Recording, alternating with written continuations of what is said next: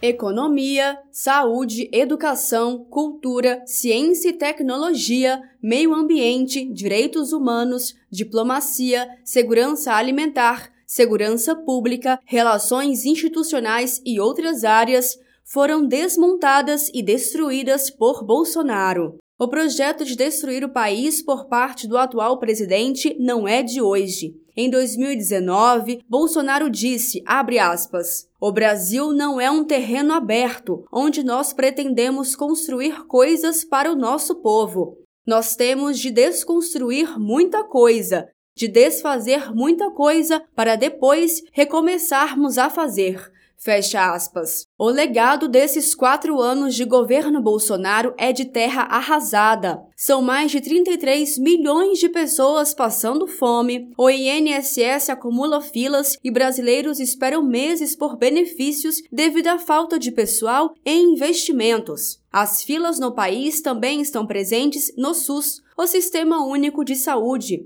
o ex-ministro da Saúde e um dos coordenadores do grupo de trabalho da área, Arthur Quioro, fala da falta de informações no Ministério da Saúde sobre a quantidade de pessoas que aguardam nas filas para consultas especializadas, exames, procedimentos e cirurgias eletivas. Nós tentamos encontrar informações que pudessem é, nos indicar o tamanho do problema.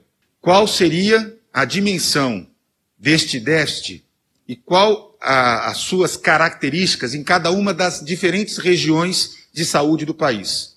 E, inacreditavelmente, não existe no Ministério da Saúde nenhuma informação que possa apontar para qual é o tamanho do déficit do maior problema de saúde apontado pela população brasileira. Então é um verdadeiro deserto de informações. É o escuro, é uma incapacidade de enxergar o problema na sua dimensão real. O retrato da questão ambiental no Brasil também é alarmante. Em apenas quatro anos, o governo Bolsonaro destruiu 45 mil quilômetros quadrados com desmatamento, a área equivalente a todo o território do estado do Rio de Janeiro. Se não dermos conta de reduzir desmatamento, se não dermos conta de reduzir a taxa de perda de biodiversidade, se não dermos conta de criar novos instrumentos para que a gente possa né, mostrar que é possível fazer mais do que dizer, a gente não vai ter conseguido nada. O que nós estamos dizendo aqui é que nós temos muita vontade de cumprir com a meta de desmatamento zero até 2030. Bioeconomia é fundamental. Turismo sustentável é fundamental. Consolidação das áreas já abertas é fundamental. Nós temos três pilares. Um, fortalecimento da democracia.